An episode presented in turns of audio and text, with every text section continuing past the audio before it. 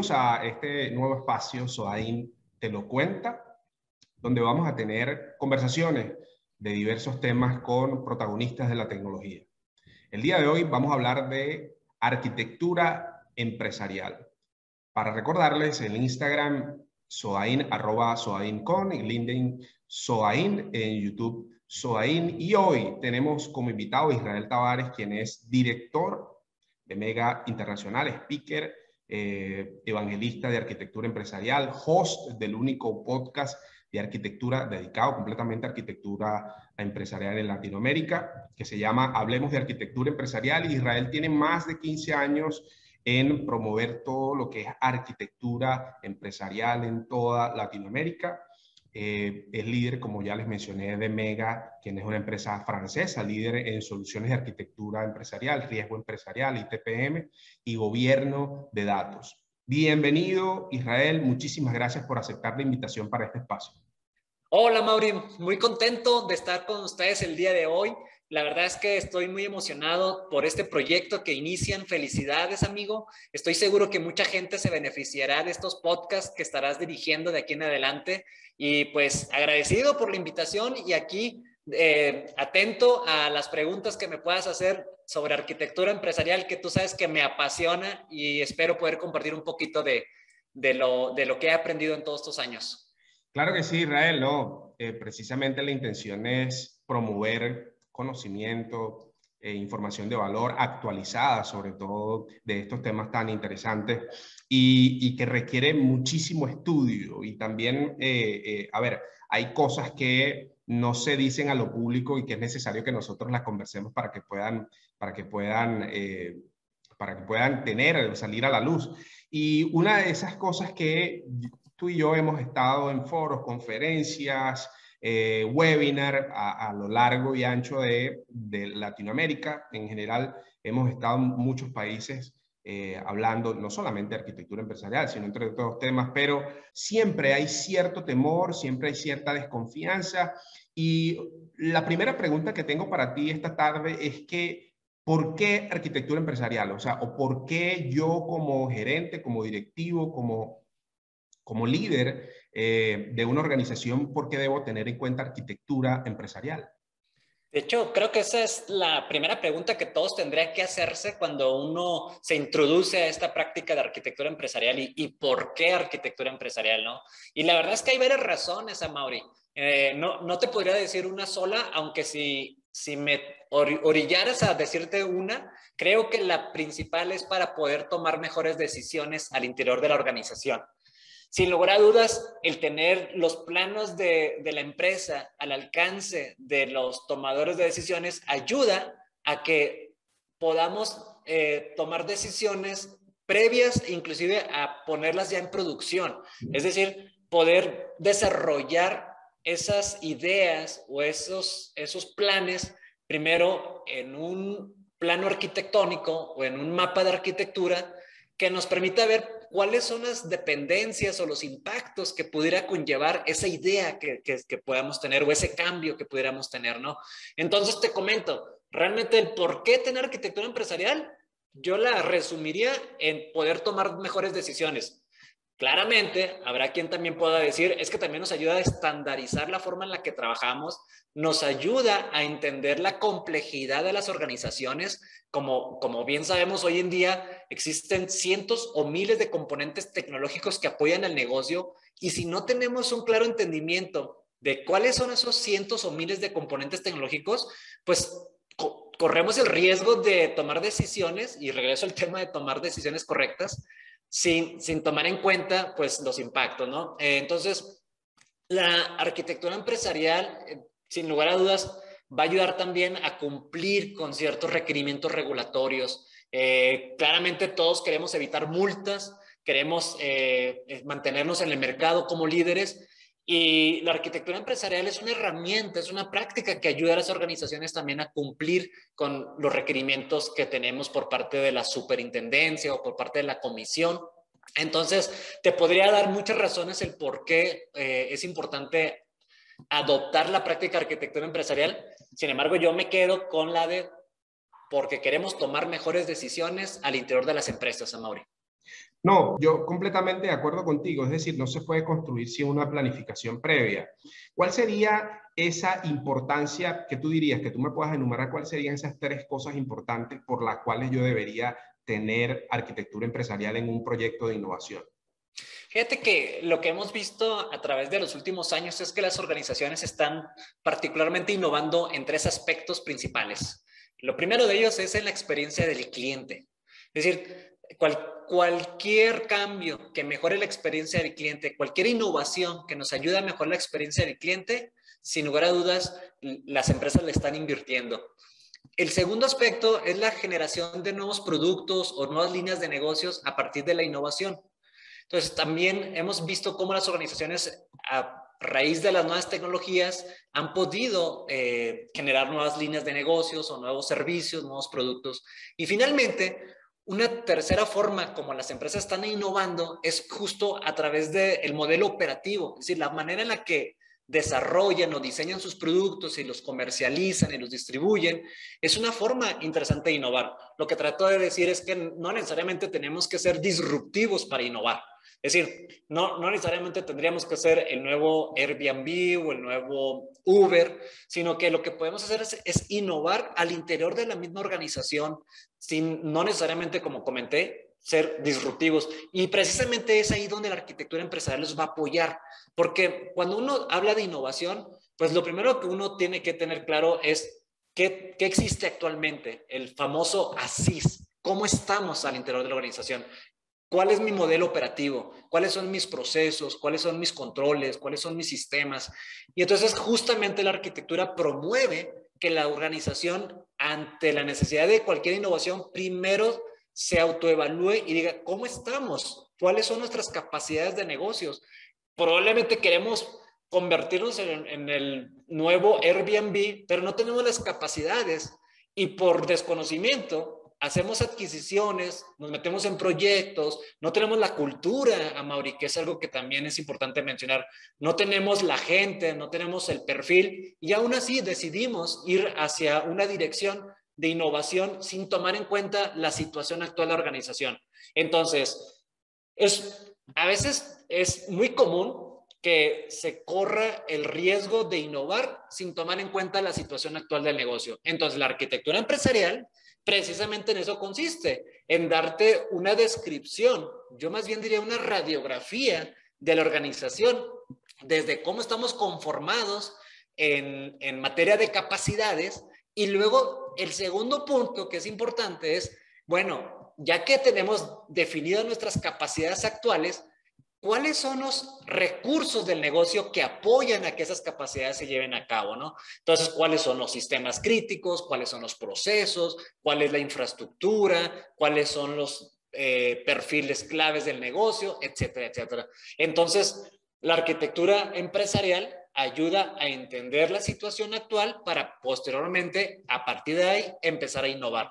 Ahora, la innovación nace desde cualquier parte de la organización. O sea, la innovación, ciertamente podríamos diseñar un laboratorio, tener nuestro piso número 5, nuestro número 6, con un equipo de, ingenieros o de gente innovadora, pero la realidad es que la innovación puede venir desde cualquier parte. Entonces, por eso, por eso se vuelve importante que cualquier persona dentro de la organización tenga el contexto del negocio, que sepa responder rápidamente ¿A qué nos dedicamos? ¿Qué hacemos? ¿Cómo lo hacemos? ¿En dónde lo hacemos? Porque uno nunca sabe de dónde puede venir esa innovación.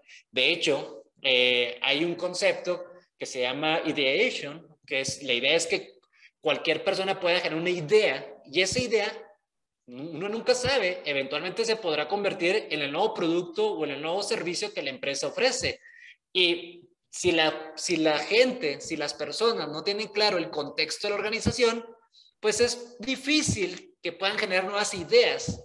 Imagínate a alguien que no sepa a qué se dedica la empresa y empieza a lanzar ideas sin ningún sentido, no, tiene pues lógica, ¿no? Entonces, ahí es donde la arquitectura empresarial nuevamente apoya a que los proyectos de innovación tengan orden, que tengan estructura, que tengan un contexto eh, en particular, ¿no?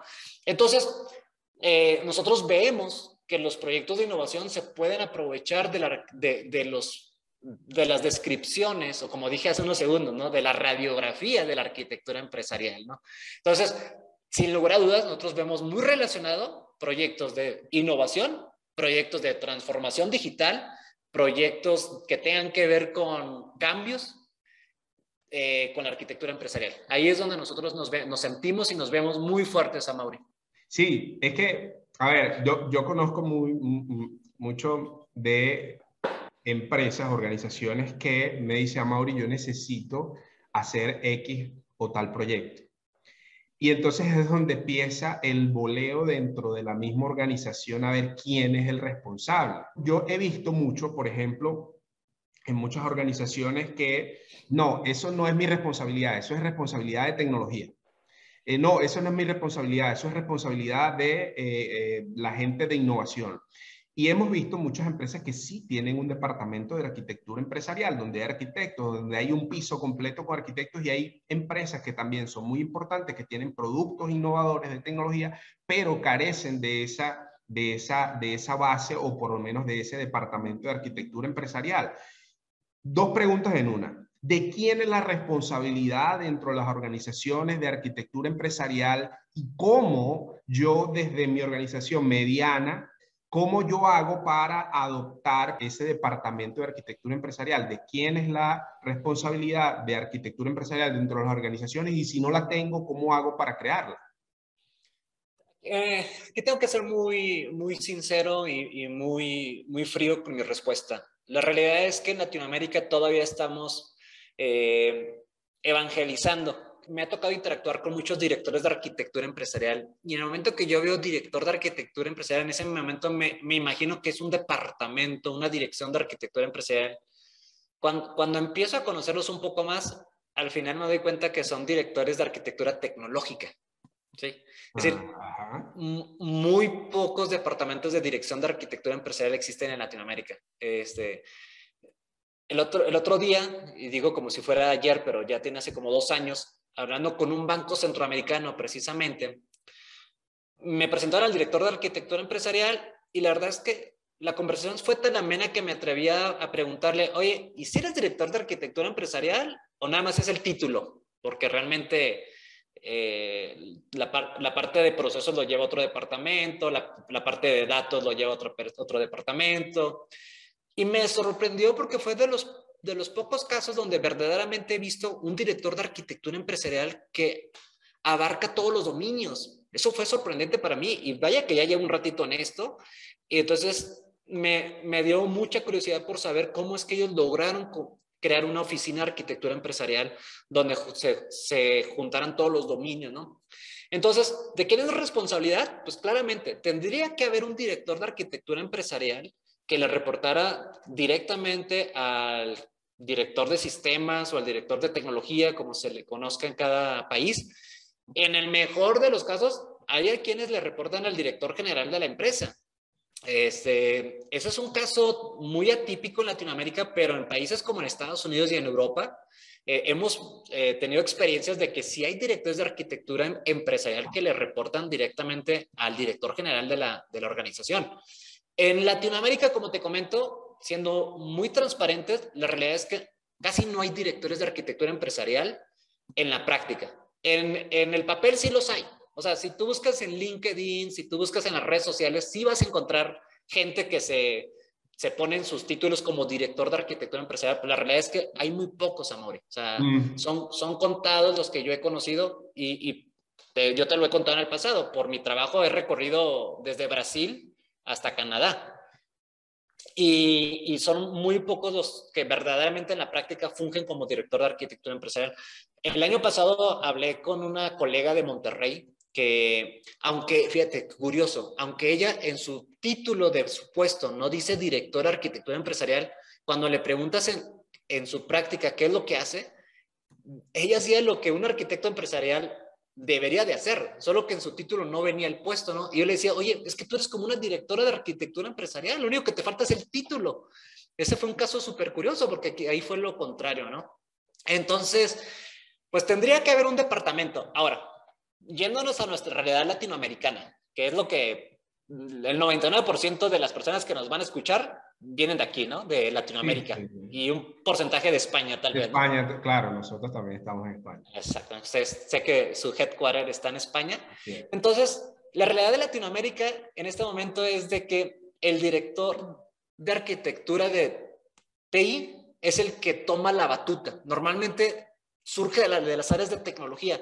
Y fíjate que es un, es un tema que hemos estado luchando para decirles, señores, esto no solamente es tecnología, Arquitectura empresarial es negocios, es procesos, es más, más allá de la tecnología.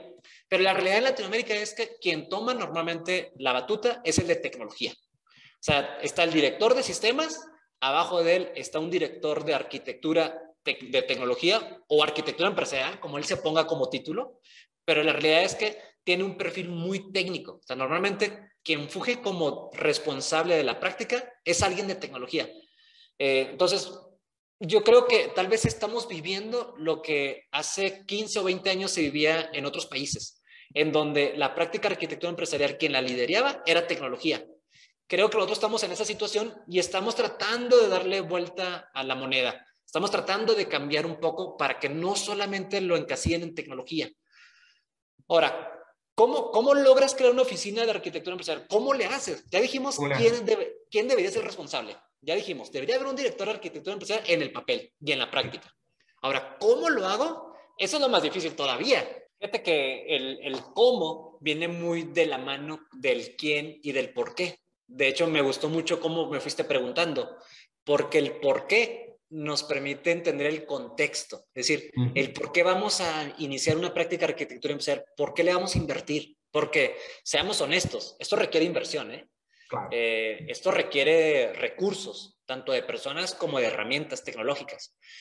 Y luego el quién, creo que también es, bien importante para responder el cómo, porque normalmente cuando estamos en la parte del cómo, si las personas que están como responsables son de tecnología, normalmente todo tendemos a dar soluciones tecnológicas. Nos vamos a los bits and bytes, nos vamos a los ceros y unos. Entonces, el cómo tiene mucho que ver con el quién y el por qué. Ahora, ¿cómo lo hacemos? Sin lugar a dudas, lo primero que tenemos que pensar es en, en, el negocio. Es decir, en soluciones orientadas al negocio. Si el negocio no se ve beneficiado con los esfuerzos que nosotros hagamos desde nuestra trinchera como arquitectos empresariales, definitivamente vamos a tener retos bien complicados y ahorita vamos a entrar a la parte de los retos que nos enfrentamos ya cuando definimos el por qué, el quién y el cómo le vamos a hacer. Entonces, ¿cómo? Necesitamos encontrar eh, resultados rápidos orientados al negocio. Rápidamente tenemos que buscar un sponsor, buscar un patrocinador, director de finanzas, director de ventas, director de mercadotecnia, que vean resultados en la arquitectura empresarial. ¿sí? Entonces, tenemos que pensar en función al negocio y no en función a la tecnología. Creo que ese es uno de los, mm, vamos a decirlo, pequeños errores que como arquitectos hemos tenido en el pasado, porque nuevamente, ¿de dónde viene la arquitectura empresarial? ¿Cuáles fueron nuestros orígenes? Acabo de decirlo.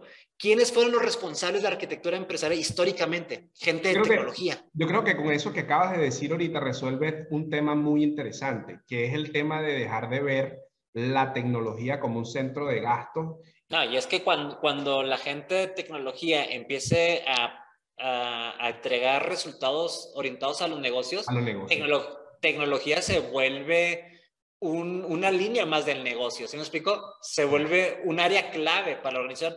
Yo creo que, mira, en este momento no, hay, no creo que haya alguien que nos refute que la tecnología juega un papel importante en los negocios. O sea, sería un poquito, y creo que lo estamos viendo ahorita que se, cayó en alguna de las redes sociales, este, no sé cuándo va a salir este podcast, pero ya nos reiremos, porque... Sí, no se habían enterado, ya, ya se van a enterar, ya se enteraron que, que, WhatsApp se cayó, WhatsApp, Facebook y Instagram se cayeron Y, y, me quedé pensando, imagínate todas aquellas organizaciones que apostaron a WhatsApp para hacer todas sus transacciones, para hacer todas sus cotizaciones, su facturación sabemos que ya hay muchas eh, organizaciones que utilizan sus redes sociales para hacer negocio, no solamente para promover sus productos, sino que ahora ya, ya transaccionan. Entonces, por eso te digo, creo que en este momento eh, la pregunta no es si la tecnología es o no importante. Más bien lo que tenemos que preguntarnos es ¿cómo apoyamos para que el negocio genere más dividendos, genere más utilidad, más rentabilidad, que sea más eficiente y eficaz? Entonces, el, cómo es, tan importante como el por qué y el quién.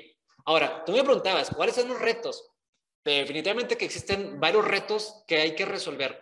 Y para mí, uno de los principales retos que se convierten importantes es cómo logramos, y vuelvo al, cómo, que la oficina de arquitectura empresarial pase de ser una oficina simplemente útil a la organización a ser influenciadora.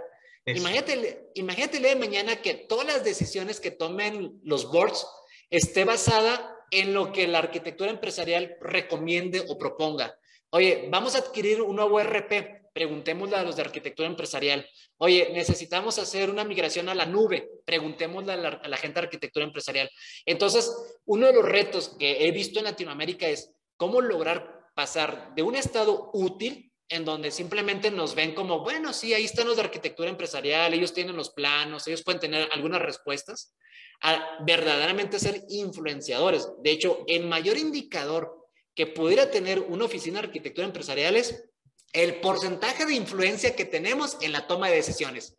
Si no estamos influyendo, definitivamente nos falta mucho por trabajar dentro de la, de la organización como arquitectos empresariales. Entonces, ese es uno de los retos más importantes, Amaury.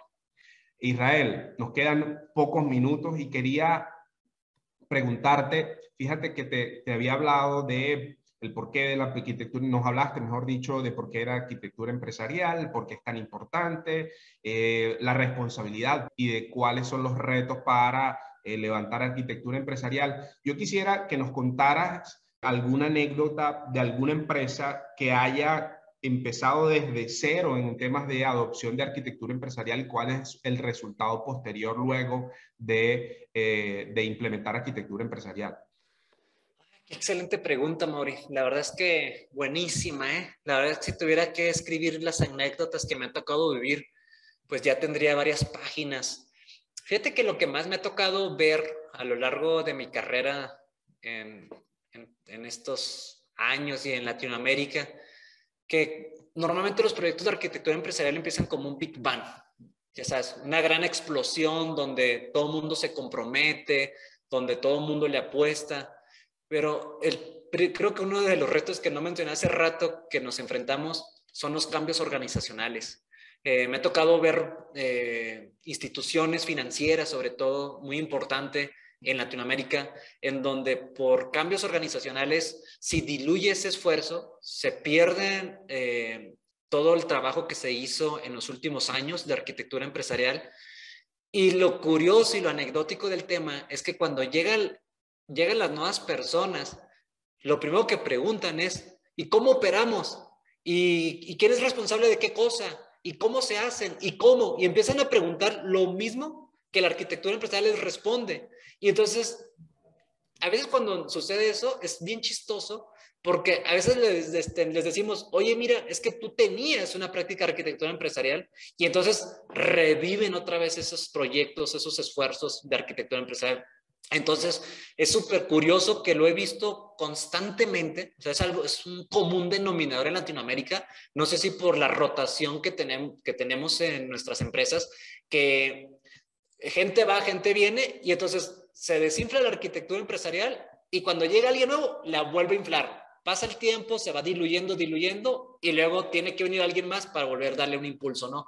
Entonces, para mí eso ha sido algo bien curioso porque yo sé que son ciclos, se repiten. Es decir, yo para ser preciso llevo 10 y creo, de hecho ya creo que voy a cumplir como 20 años. Este, mm, pues sí, sí, ya, yo ya, cumplí 20 años. Este, y me ha tocado ver en esos 20 años tal vez la misma empresa que ha iniciado tres veces con tres, tres directores diferentes, cuando se, si se le hubiera dado la, este, la constancia o la continuidad, pues ahorita obviamente ya estarían súper maduras en, arquitectura empresarial. El, tema es que a veces no se le da esa continuidad por los cambios organizacionales. Entonces, para mí es bien importante que la arquitectura se institucionalice, es decir, que no dependa de quién está dentro de la organización, que, que se mantenga al interior de la empresa. No sé si pude transmitir mi mensaje. No, completamente. Yo, yo creo que la cultura de la organización va a mandar muchísimo en, en, lo que, en lo que va a ocurrir, porque, a ver, lo que no se tiene culturalmente se diluye fácil. O sea, lo que no se mete dentro del ADN, dentro de tu esencia como organización, eh, se diluye fácilmente y depende de las personas que estén allí, obviamente, porque hay gente que va a poder creer y va a poder gente que no va a creer en eso porque no está acostumbrada a hacerlo de esa forma. Yo creo que muchas organizaciones van a tener que dividirse en este, en este momento, o sea, decir, porque va a tener que nacer nuevas organizaciones hijas para poder meter ese ADN cultural porque va a ser muy difícil. Es como Google con Alphabet, por ejemplo. Es decir, vamos a separarlo porque para innovar y para meternos en nuevas unidades de negocio y cosas nuevas vamos a tener que separarnos completamente de la organización madre. Coincido completamente contigo. ya nosotros lo estamos viviendo. Por ejemplo, hoy en día trabajamos con, con bancos digitales que vienen de bancos tradicionales. Ajá. Entonces, eh, nos, por ejemplo, en Brasil, ahorita estoy trabajando con dos bancos que cuando los vi, o sea, cuando, cuando interactué con ellos, lo primero que pensé que era el banco tradicional y nos decían, no, no, no, nada que ver con ellos, o sea, nada que ver. Nosotros ah, nomás heredamos el apellido. El apellido.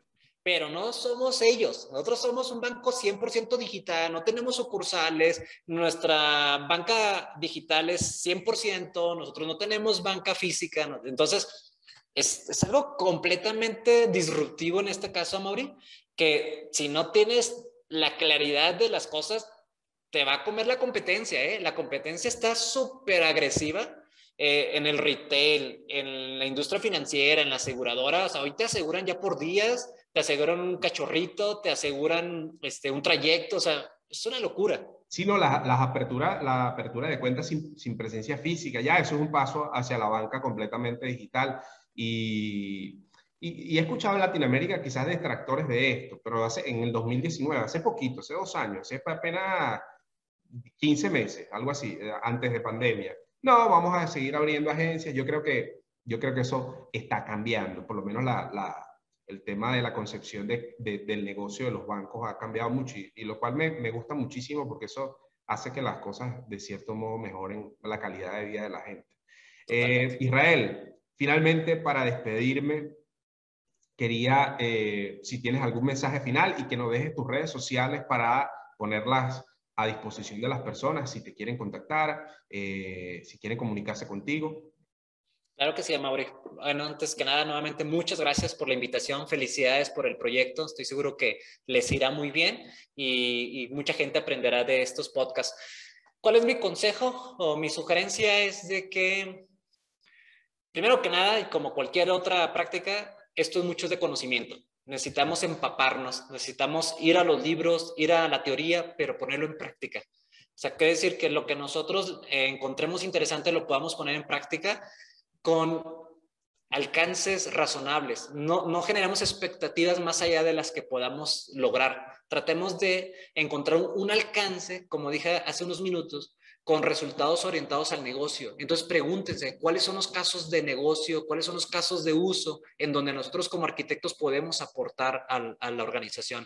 Entonces, para mí eso es bien, bien importante, ¿no? Que definamos bien el alcance que vamos a, llevar a cabo y sobre todo que no olvidemos que todos los resultados que nosotros ofrezcamos tienen que pegarle al negocio. Si no le pega al negocio, lo vamos a lamentar. Va a ser muy difícil que después nuestra reputación eh, se, se, mantenga al interior. Entonces, me quedaría con ese consejo, Mauri, y mis redes sociales, pues eh, me pueden buscar en LinkedIn con Israel Tavares, o si, si me permites también hacer un poquito de, de, promoción. El podcast que ya mencionabas al principio se llama Hablemos de Arquitectura Empresarial, así se llama en YouTube, ahí tenemos un canal, y también en Spotify nos pueden escuchar. Y bueno, pues ahí estamos atentos para cualquier duda que ustedes tengan. Nos, encontramos muy agradecidos con Soain por, esta invitación, a Mauri. Muchísimas gracias, Israel. Esto es Soain Te lo cuenta, arroba Soain piso bajo com, en LinkedIn Soain, en YouTube Soain. Mi nombre es Amauri Padilla. Espero que estén atentos a los nuevos episodios de Soain Te lo cuenta. Hasta luego.